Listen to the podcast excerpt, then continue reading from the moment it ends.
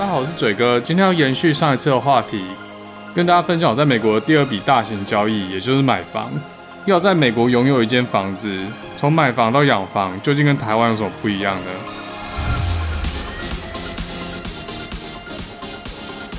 这年头，不管是国民党执政还是民进党执政，大家都在靠北同一件事，也就是台湾的房价他妈贵。二零二零年房价所得比二十四点二，名列世界第九。前面的是中国和香港，还有一些收入比较低的开发中国家。台湾的房价已经很贵了，还要从中间抽三十 percent 的公设来孝敬厂商。相比之下，美国房价所得比三点七二，在这个榜单上完完全全就是个吊车尾。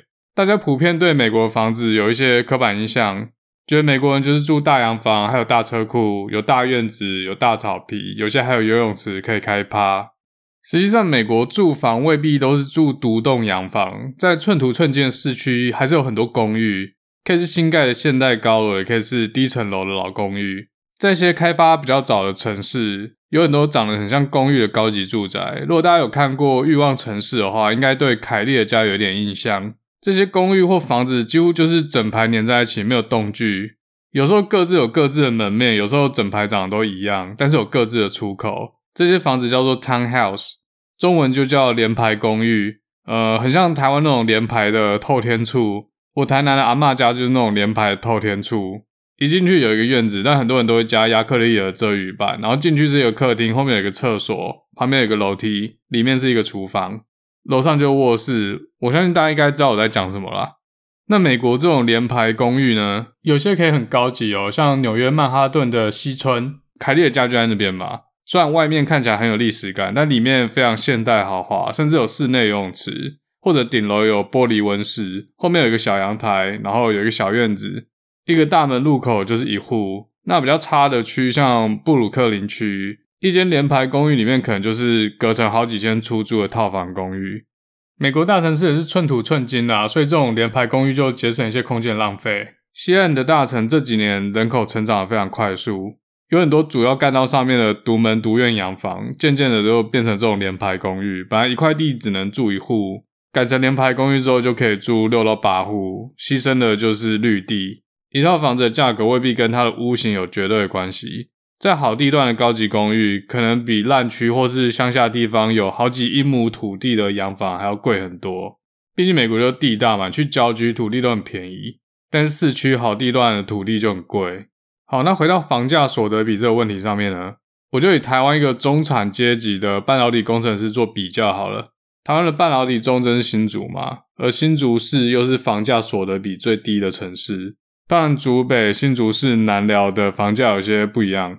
我这边就抓一坪二十五万好了，五年的公寓，三房两厅两卫浴，五十坪，扣掉公设大概剩三十坪左右，总价一千两百五十万。一个有五年工作经验的台 GG 轮班新人，年薪大概是一百五十万到一百八十万，那我就算一百七十万好了，税后剩一百三十五万，大概就是九年半不吃不喝可以买得起刚刚那间公寓。好，那把镜头转到美国西岸奥勒冈州的 Hillsboro 这个地方，这波特兰拓荒者对西南方开车三十分钟的小镇，住了很多 Intel 的轮班新人，他们过得比台 GG 的工程师爽，做出来的东西也被台 GG 屌打。Hillsboro 这个地方的房价中位数大概是四十五万美金。一个在 Intel 做五年的半导体制程工程师，年收入应该有十五万美金以上。那这边就先算十五万美金好了，税后应该差不多十万上下。房价所得比大概是四点五，这个价位大概可以买到一间四十八平上下、三房两厅两卫、总占地面积一百六十平、屋龄三十年左右的独栋洋房。那如果离工厂再远一点的话，就会再更便宜一点。Intel 轮班新人住的 Hillsboro 是一个蛮小的城市，但是生活机能非常好，土地也很开阔，有很多台式、日式、韩式、印度餐厅。因为这种奴性特别这种种族，才可以在 Intel 待得下去。那唯二的缺点就是他们需要轮班，还有要跟一堆不是相关科系毕业却莫名其妙可以进入 Intel 当工程师，而且真的什么都不会的人当同事。好比说一个完全不懂化学乘积法的生命科学硕士跟你同一个 team。然后什么都不会，也不想好好学，你的组越来越大，但是废物越来越多，然后你的工作就变得越来越晒，你就越来越干，需要帮忙擦的屁股越来越臭。之后一怒之下开始刷演算法的题目，转去 Google 当软体工程师。这就是为什么 Intel 渐渐的看不到台积电车尾灯的其中一个原因。因为公司养了太多只会出一张嘴、什么事都不会做的人。至于这些人通常来自哪里，大家可以去听我的 EP 六。好，刚才讲的这些东西都是我梦到的，大家不要当真。其实 Intel 的工程师也没有特别不爽啦，应该还是比台积电爽。毕竟房价所得比只有四点五年嘛。但是相同的薪水，如果住在西雅图、旧金山和洛杉矶这些西岸大城，房价所得比差不多就会上升到台积电工程师在新竹买房的这个等级。在美国左右房价的因素跟台湾基本一致，也就是位置、位置 （location）。一个好的区域通常要交通方便，离上班地点近，生活机能完善，学区优秀，治安良好。去过旧金山、洛杉矶的人应该都知道，每个人每天要浪费好几个小时的时间在低速公路上面塞车，所以房价就会直接跟公司的距离成 n 次方反比，差不多就是用钱买睡眠的概念。那生活机能的话，有两个参考指标，如果你喜欢逛街或夜生活的话。住在市区里面就会比较多店面、餐厅、钢管舞、酒吧，但是就会离大型量饭店比较远。学区和治安对于房价的因果性，其实很难说是哪个导致哪个。一个区域公立学校的资源是来自于这个区域的税收，所以一般而言，房价高的区域居民的收入也比较高。那这样学校和警察的资源就比较多嘛，犯罪率也会比较低。然后学校治安好的区域又会吸收更多高收入的移民，这就是资本主义下的房地产同温层。好的区域和坏的区域变得壁垒分明。公立教育也变得非常不平等，穷人变得很难靠公立教育翻身，也导致了美国很多社会问题。那关于房价还有一些特殊加分项目啦，通常在山坡上的房子比较贵，因为有 view；旁边有森林保留地或是公园的房子也比较值钱。靠海、靠湖、靠河的房子都靠北贵，尤其是那些拥有私人码头的水岸第一排。除了地点之外，另外一个影响房价很重要的因素是屋龄。每间房子屋龄跟该区域的开发时间有关系。位置比较好的地区，通常开发的比较早，老屋比较常出各种问题，修缮和维护的费用就比较高。新开发的区域可能是建商一次造镇，那如果拿这种新房子和老区域的老屋来比较的话，通常每一户的土地持有面积会比较小，至少在我们太平洋西北区、波特和西雅图都是这样的情况。虽然说地大未必是好事啊，后面会提到为什么。所以一般来说，高价位的区域通常是老区，但老区不一定都是老房子。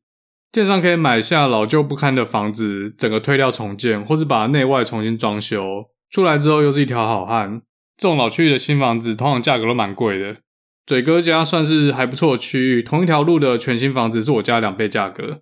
所以在房价井喷的那几年，越烂的房子越多人收，这些烂房子根本就是建商的印钞机，就跟台北市的蛋黄区都更案一样。所以听到这边感觉美国很爽，对吧？房价所得比低，独门独院，空间又大。但是事实上，在美国养一间房子的费用要比台湾高非常多。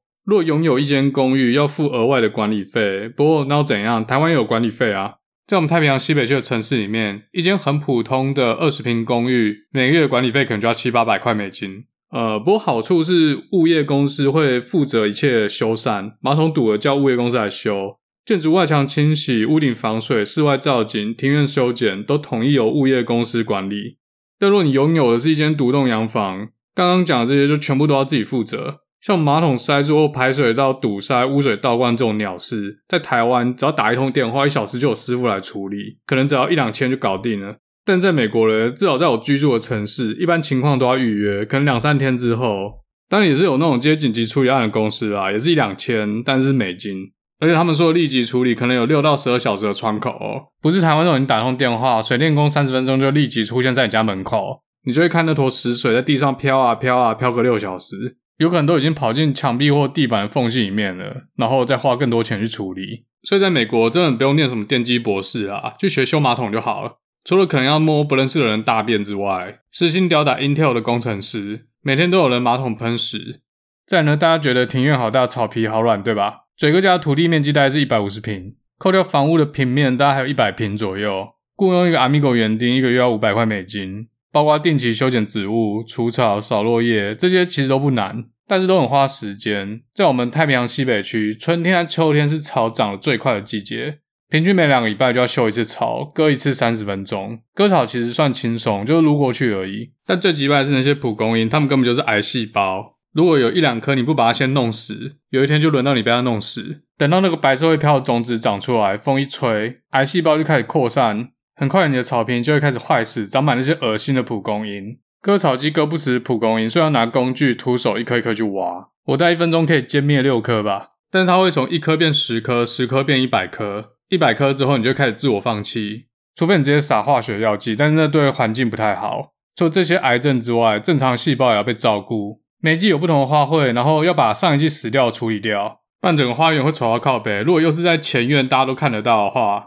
然后邻居家都很漂亮干净，你就会开始感受到压力。像嘴哥家的邻居就很给力，他都不整理的。相比之下，我家看起来就没那么糟。入秋之后是整理工作量最大的季节。大多数的植物都会枯黄掉，等所有东西都挂掉，叶子掉光之后一次整理，可能要花一整天。而且我们太平洋西北区因为雨水多嘛，树都长得很高，叶子都很多。秋风一吹，带走整片森林的树叶，然后手拿着扫把在美景前面落泪。除了要扫地上的落叶，还要爬上屋顶去清那些屋檐旁边的集水管，免得那些落叶塞住水管，这样雨水就可能倒灌到木造房屋里面。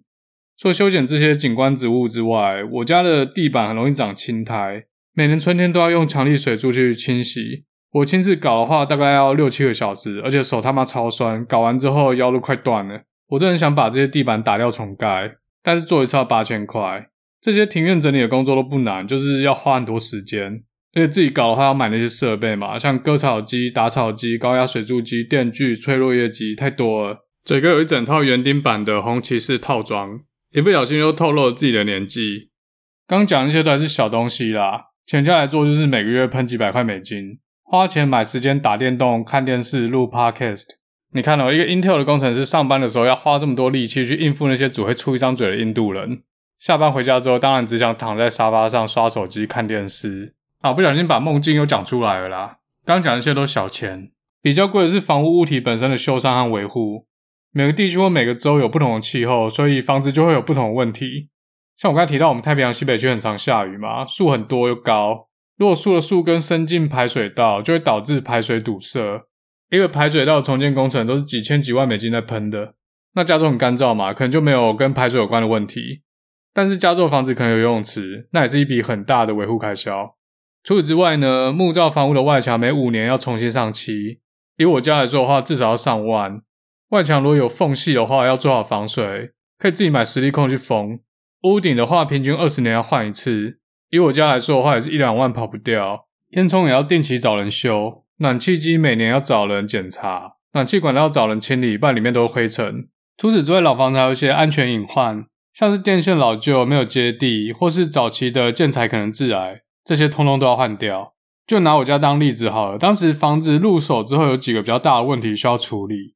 首先是屋顶已经到了使用年限，需要更换。再来是天花板上面和屋顶中间那个阁楼夹层空间，它的隔热没有做好，所以冬天很冷，夏天很热。那这就需要把旧的材料清掉之后，换新的隔热材料。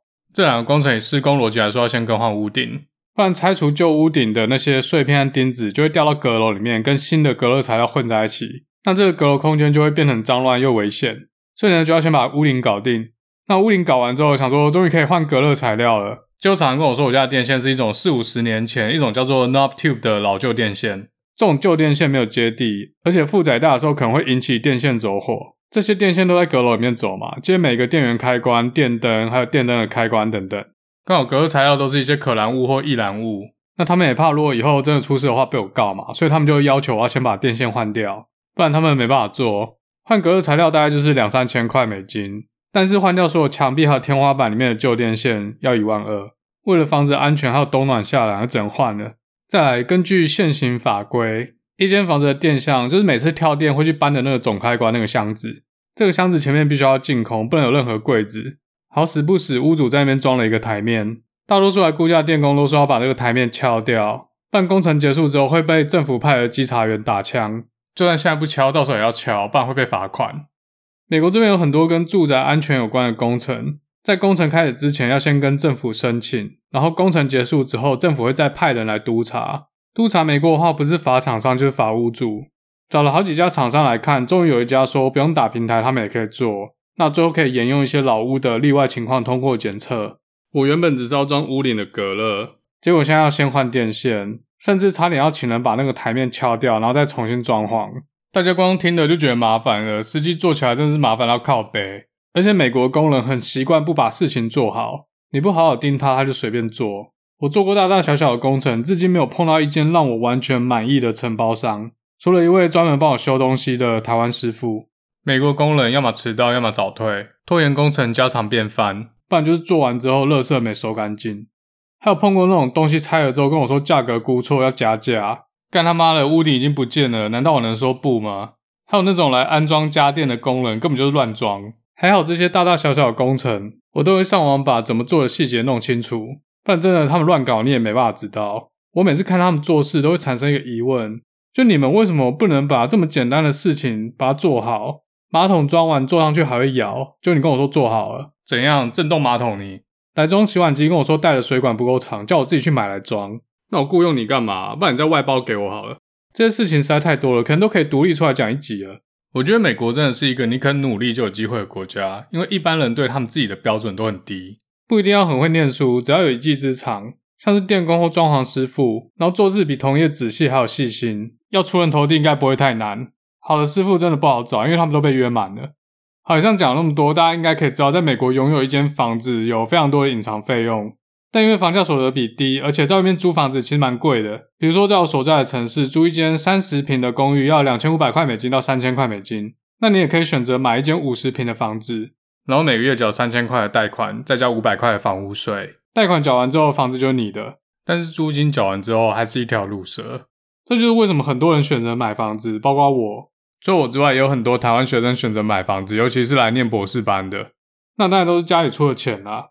有些人会再把他用不到的房间出租出去，每个月就可以增加一两千块的收入，算是一个还不错的财务操作。而且如果房价看涨的话，也算是一种投资。嘴哥住的这间房子从买到现在，大概已经增值了六十 percent 左右。好，那接下来要跟大家介绍，在美国买房子跟台湾有什么不一样。首先，我觉得最大不一样是出价方式。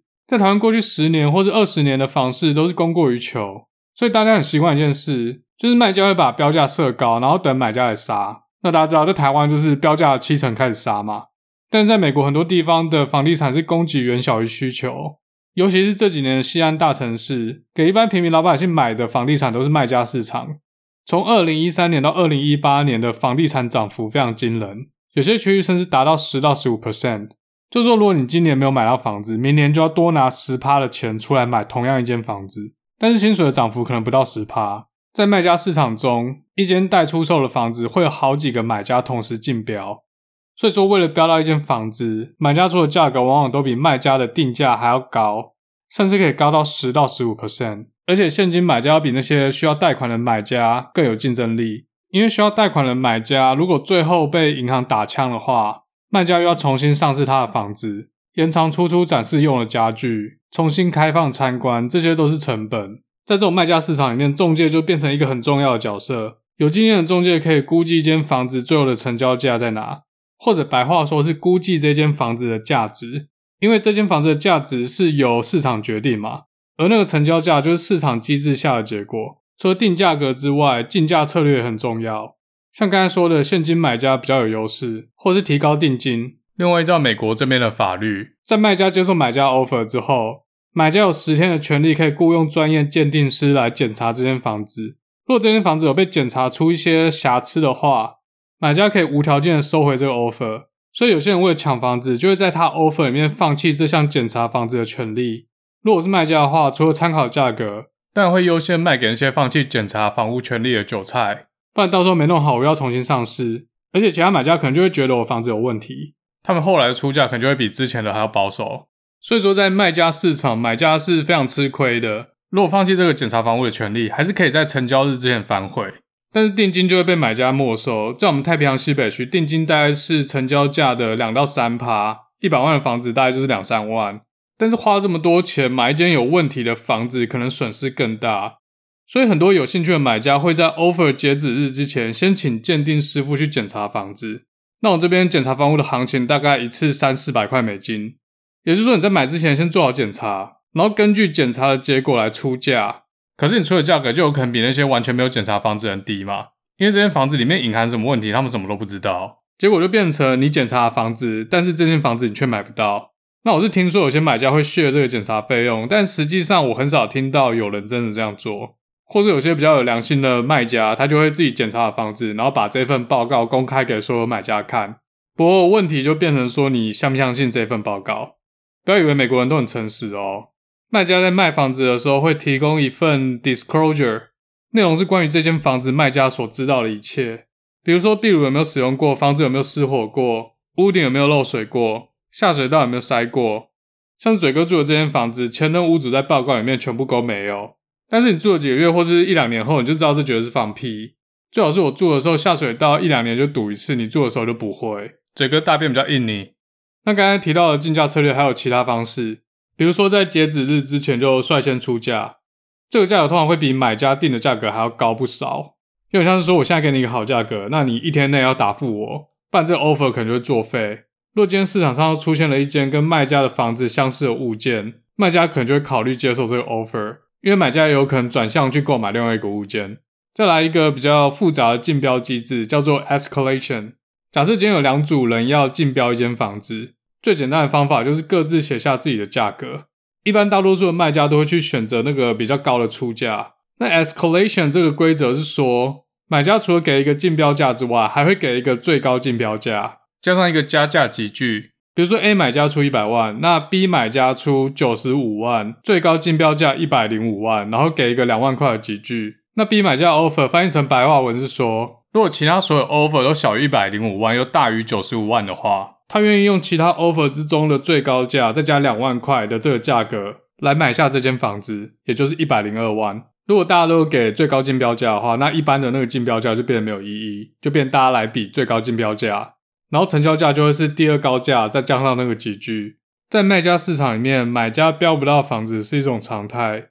我当时还在看房的时候，大概有看超过一百间以上的房子，看了大概一年多左右。因为一个礼拜顶多就多三四间预算内的新物件，然后冬天几乎没有人把房子拿出来卖，因为卖相不好。大概出过七八次价，中间有一些以些微的差距被干掉。如果不是买家市场的话，那成交价就是可以两边商量，而且通常买家也不会去放弃检查房屋的权利。另外，美国房地产市场有一个很有趣的现象。比如说，市场上现在出现一间屋况还不错的房子，然后要卖一百五十万，你很喜欢，但是觉得一百五十万这个定价太高了，你只愿意出一百二十万，那你是不是就会想说，反正我就写一个 offer 一百二十万，看卖家要不要接受？但在美国，至少在我住的地方，大家好像不这么做。有兴趣的买家会等卖家一直降价到他可以接受的范围，才会开始有出价的动作。我一开始也觉得这很奇怪。那根据我的中介说法，如果你出了一个跟卖家期望相差太远的 offer，有可能会让这个卖家不爽。如果这个卖家不爽的话，就算他降价到一百二十万，他也不想卖你，所以就不如等他自己降价。当然，这个市场上可能也有其他人可以用一百五十万买下这间房子。